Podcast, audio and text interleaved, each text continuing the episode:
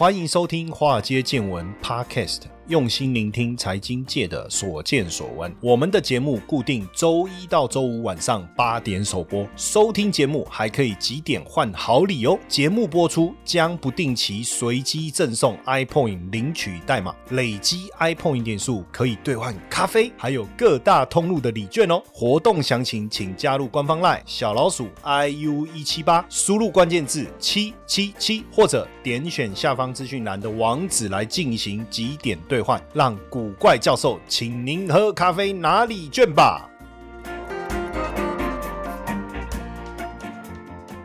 股票市场千奇百怪，见怪不怪。在进入这个二零二二年末的时候啊，最重要的资本市场或是投资市场的消息啊，应该就是中国的解封，对不对？呃，其实之前哦，坦白讲哦，二零二二年整个中国股市其实也是很惨哦，不会比这个美股好到哪里去，对不对？甚至很多个股的跌幅哦，更是哎，这个无以复加的惨呐，哦，对不对？当然，这当中有很多的原因，从一开始的这个什么各种的这个管控措施啊，产业上面的监管呐，这样，然后一路到疫情之后，然后接着大家都解封，他还要强硬性的这个。维持这个清零哦，动态清零。那好不容易呢，在这个白色运动之后呢，总算是开放了哦。这个民众的声音还是要听嘛哈。那中国政府稍早在二零二二二年十二月初的时候，所有的公告已经都不再提到坚持动态清零不动摇，要不然哇，二十二十大大家都认为说二十大十月初二十大过后就会放宽，就不会再坚持动态清零，没想到还是坚。坚持动态清零，我们俩拱啊，对不对？哦，那这个越演越烈啊，哈，越演越烈啊，而且开始有很多变态的问题，比如说地方政府管控实在是太过夸张了，哈。那所以这次的开放，当然给市场也带来很大的一个激励，哈。那新十条的部分，当然对于这个风控的部分有特别规定嘛，比如说你不可以采取各种形式的临时风控，哦，缩小核酸检测的范围跟频率，哦，然后无症状这个感染者的。这个隔离的状况，然后快封快解，哈，如果五天没有新增感染者，哦，及时解封等等，那药店要正常营运啦，哦，加快这个呃老年人的疫苗的接种啦，等等啊，哈，那没有疫情的学校学校哦，要开始你要正常的线下教学活动啊，哦，你的校园的一些场所也要开始有序的开放等等，哦，那也代表整个管控的一个态度产生了很大的一个改变，哦，那在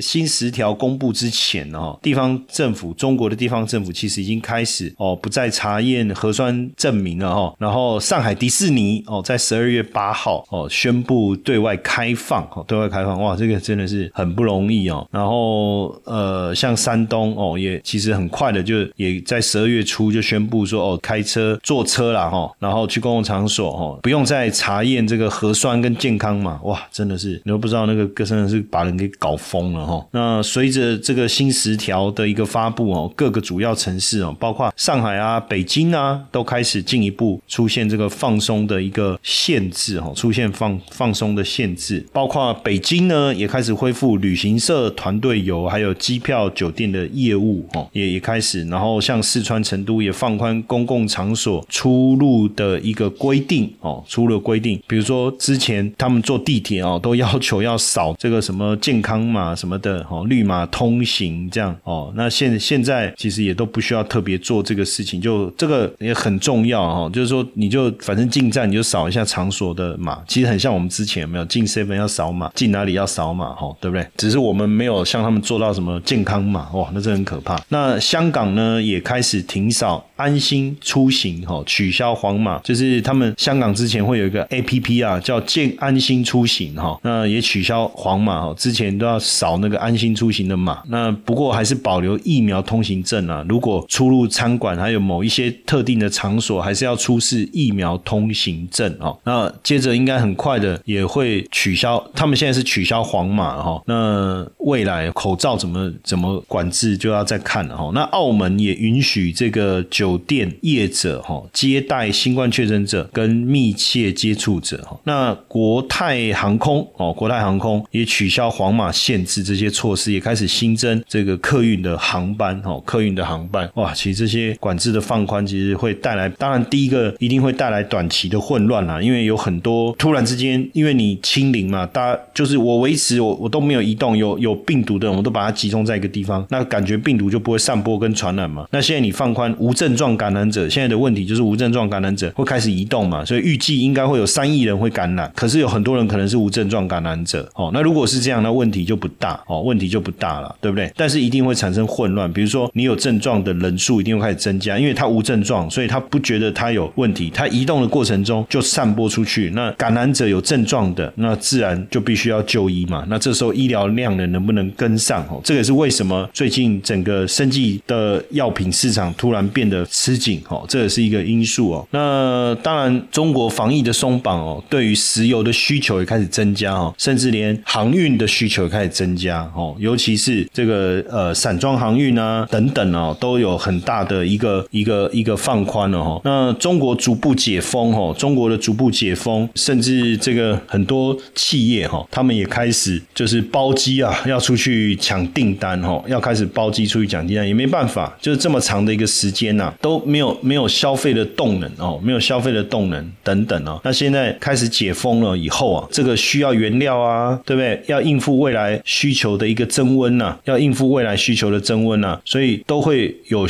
这方面的这个需求哦，所以也看到抢单大军哦，这是官方出面包下整架的飞机哦，那甄选当地的企业哦，飞到哪里？飞到欧洲、日本、东南亚哦，去参展拜访客户，要争取圣诞节跟新年的商机哦，所以新的竞争时代一定会开始哈。那出国抢单团的消息一出来，也在很多的大陆的朋友圈开始刷屏哦，就是怎么协调机位啊，要那要出团的有哪些啊？到各国去抢订单的啦，哦，包括从上海浦东到德国到法国哦，那现在反正哎，已经有一万家企业哦，要到境外参加经贸活动，都开始要热络起来哦，要开始热络起来。那这个抢订单就是抢饭碗了哦，所以现在这个大家也跑开始跑到日本，跑到欧洲哦，要去拜访这个客户，这个外贸企业很积极哦，非常的积极哦，持续去的赴法国、德国啊包机，然后几乎班班客满啊，然后到去拜访这些五百强全球顶尖的企业哦，需要去找争取订单、争取客户哈，因为三年没有赚外汇啊，这个是很萧条，很多企业、很多大陆的企业啊，失去了客户啊，订单没了就算了，连感情都没有了哦。这一次能不能把累积已久的困惑哈，累积已久的所失去的东西把它补回来哈？呃，英雄本色当中，小马哥有一句台词哈，最近在大陆的商界，大家一直拿出来讲，就是说我等了三年，就是在等一个机会啊，我要争一口气啊，不是想证明我了不起，只是想证明我失去的东西，我一定要拿回来哈。这个挺有梗的，是不是？然后现在真的哈，这反正沿海各个城市已经开始积极的在动作了，但其实四川各地啊，他们大家也开始在做这些事情，就是包机哦，飞到法国、德国、意大利哦，就进行这些呃经贸活动，有政府相关人员带头，希望节省这个呃时间哦，然后出团去谈。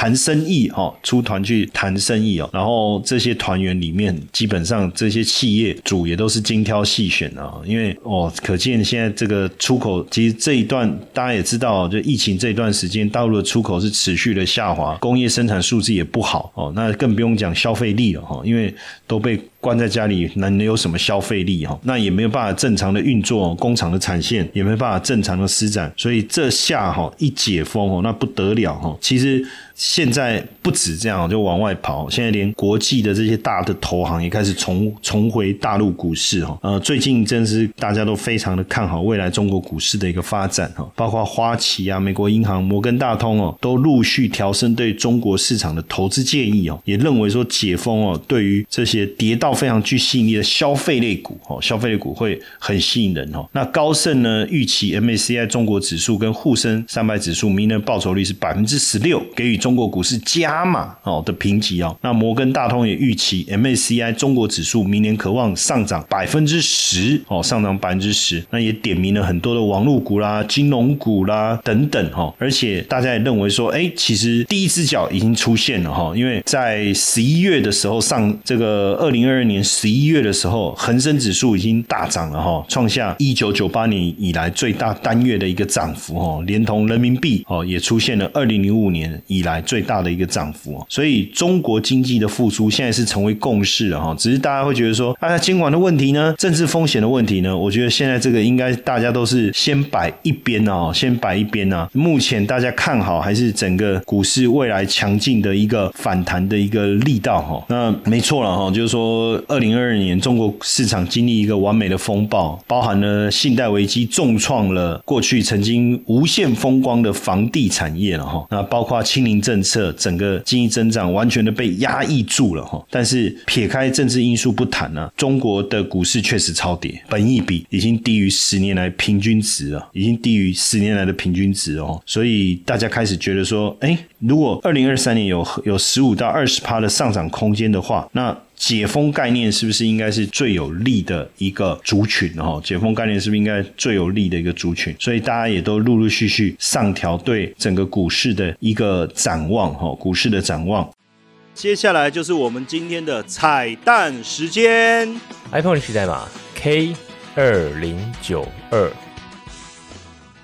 那这个呃，像这个呃，摩根斯坦利啊，也调高了 MACI 中国指数二零二三年的年底的目标价哦，从五十九调高到七十。那恒生指数呢，在二零二三年底的目标价呢，摩根斯坦利也从一万八千二调高到两万一千二哈，两万一千二。那像斯罗德也发布这个报告啊，认为说二零二三年呢，中国的经济成长率啊，应该会从原本的百分之三加快到百分之五哦。那出口可能还是。不不乐观，但是会有基础建设跟房地产业。哦，来带动哦，来带动，尤其是疫情解封哦，对服务业来讲是一个很大的一个利多，很大的一个利多哈。那高盛的部分呢，其实也预估也相对的乐观，认为说中国的经济在二零二三年会先蹲后跳哦，上半年的成长会低于市场的共识，但是下半年会高于市场的共识。最主要还是上半年我觉得合理啦，为什么？解封之初啊，染疫人数的增加嘛，移动的不便。会有一些影响，但是下半年整个消费啊跟服务产业啊会大幅增长。确实，我们最近在看街上的上街的人数，并没有突然之间暴增，可能大家也是担心整个上街以后会突然染疫啊。我我觉得这个也是主要的一个原因哦。那当然，你要马上回到新冠疫情爆发前的状态不太可能，可是逐步的一个增长哦是很很有机会的，很很有机会的。那只是说到底有没有做好准备，我们也不知道哦，因为毕竟重新开放绝对是一条。缓慢、艰辛而且颠簸的路啊，尤其是大规模感染，到底有没有做好准备？哦，这个我们都不清楚哦。但重新开放确实需要几个月的一个时间。那最近啊，很明显哦，就是这西城啊，哦，大陆的旅游网站西城哦，在整个旅游政策开放之后啊，就是一月的机票的搜索量已经飙升到近三年来的一个新高哦。不过，中国卫生当局是一直强调，优化防疫措施也不意味着全面重新开放啊，因为目前。前国际旅客的隔离措施也没有再进一步开放嘛？那餐厅内用的部分还还没有，也还没有完全开放哦。这个还是要提醒大家哦。不过整体来讲哦，中国社科院所发布二零二三年的经济蓝皮书啊，显示中国的明年的经济的年增速的目标应该可以设定在百分之五哦，可以设定在百分之五以上哦，可以设定在百分之五以上哈。那整个过程当然一定可以实现。更高的一个增加的一个速度了哈，增加的速度。那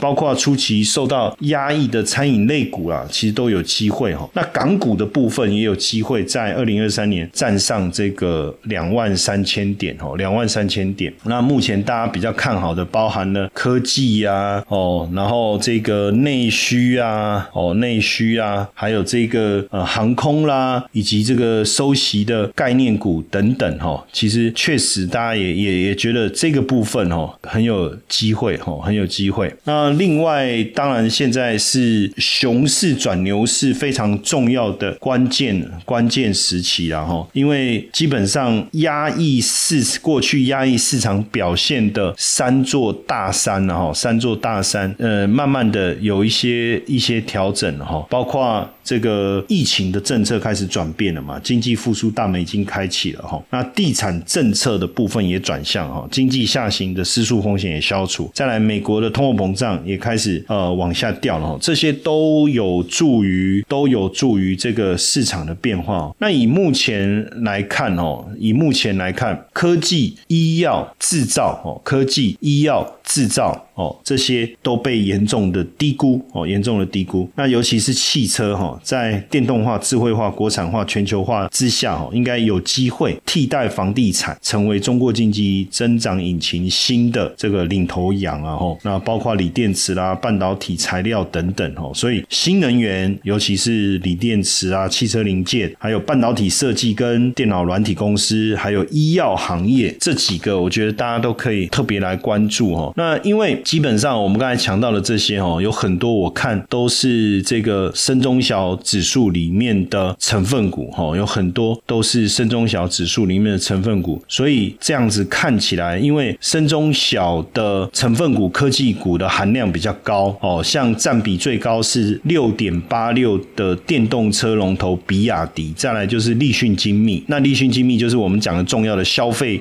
类的股票嘛，所以未来消费力道一旦上来的话，对它应该会很有利哈。再来就是还有成分股当中还有天。齐锂业、赣锋锂业，还有这个电解液大厂天赐材料，以及隔膜大厂恩捷股份都在当中哦。所以新经济的发展趋势是非常，就是这场 ETF 的主轴嘛哈。那疫情期间消费力降低哦，不过储蓄的金额哦却增加了一点四兆，来到五点四兆哈。所以未来消费力也是一个非常重要的一个方向哈。未来消费力也是非常重要的一个方向，所以松绑大力。多哦，那入股的 ETF 当然很多，但我觉得现阶段来讲哦，中小型的这种相关的 ETF 哦，这种呃投资这一类股票，像深中小这一类成分股的 ETF 哦，势必后续的这个这个威力啊，哦会更为惊人哦。那投资 ETF 本来就有一个好处，因为它它会太弱留强嘛，好，这个是我们一直过去跟大家分享，因为它会太弱留强，哦，所以基本上你这个市场的氛围来的对的趋势跟产业，它股价上涨，它的权重上来以后，它自然会跑到前面，我们都不用特别去做选股哈。那因为深中小这一个就是深圳在深圳挂牌中小企业一百指数哦，就是以这个大陆的关键趋势产业为主哦，包含科技。自主啦，创新政策受惠程度比较高的这些公司，那因为呃解现在解封以后啊，一定要想办法透过制造业哈，还有基础建设哦，把整个经济带起来哈。所以尤其是我刚才不是讲到他们组团出去抢订单这件事情，对不对？哦，所以未来整个产业发展，包括能源安全啊，这些都是非常重要的一个重心哦，非常重要的重心。那包括新能源车啦、半导体啦、哦五 G 啊、碳中和。AI 还有数位服务，这些都是我认为接下来在二零二三年整个疫情解封过后啊，非常重要的一个产业趋势。当然，叠升的房地产、叠升的消费市场、叠升的服务产业，在因为跌过头了，所以初期一定会有个比较大的反弹。但是就比较中长期的趋势来讲的话，产业的一个发展方向一定还是以电动车、以这个新能源哦，还包括数位。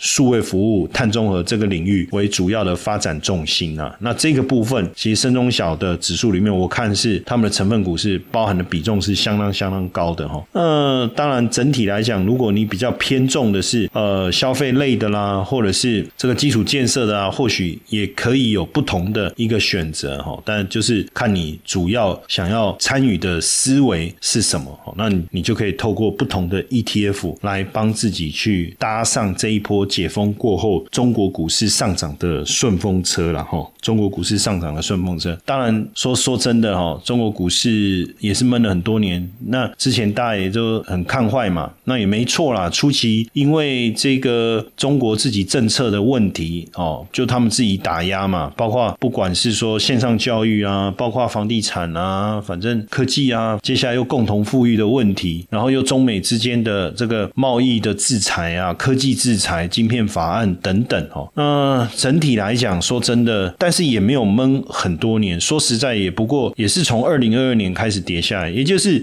二零二零年、二零二一年在涨，只是幅度可能没有像美股那么惊人，对不对？人家都创历史高，还翻了。像我们自己是从历史高一万二过了以后，还又多了这个六千点到一万八千多嘛，对不对？啊，但是他们连历史高就是根本都一直在低度的徘徊，哈，低度的徘徊。那二零二一年涨上来以后，没有办法把距离拉开。二零二二年又出现了比较大的一个修正，但是就目前整体来讲，上证指数跌到十年线。附近也撑住啦。真正最大的问题，有人说，可是清零过后，还有中概股、美国中概股的问题，还有这个产业政策的问题，还有共同富裕的问题等等啊！哈，但我觉得这些问题再怎么重哦，都比不上清零来的可怕。你要去想，清零是你人不能移动，不移动没有收入，没有收入没有消费，你人不能移动，工厂怎么办？你看，光看那个富士康郑州厂那个，你就知道那多可怕，啊，对不对？员工跑掉要花多少钱？钱请他们回来啊，那赚的钱根本不够贴啊！哦，那在这种情况之下，谁还敢在大陆设厂生产？清零的政策开放了，不要再回去过去那种严格风控的这样的一个环境的话，至少供应链慢慢的会就会恢复恢复正常了嘛。那消费的力道也会回来嘛，对不对？整个经济的运作开始会慢慢回到正常。这也是为什么这么多的外资纷纷看好二零二三年整个中国股市表现一个非常重要的一个原因呢？哈，那当然在这个地方，我们也其实坦坦白。讲，就是说，二零二二年的下半年，我们在谈整体整年度，在谈中国股市也是确实不好聊。那到了下半年，我们也开始告诉大家有一些机会哦。那现在看来，确实机会来了。那是不是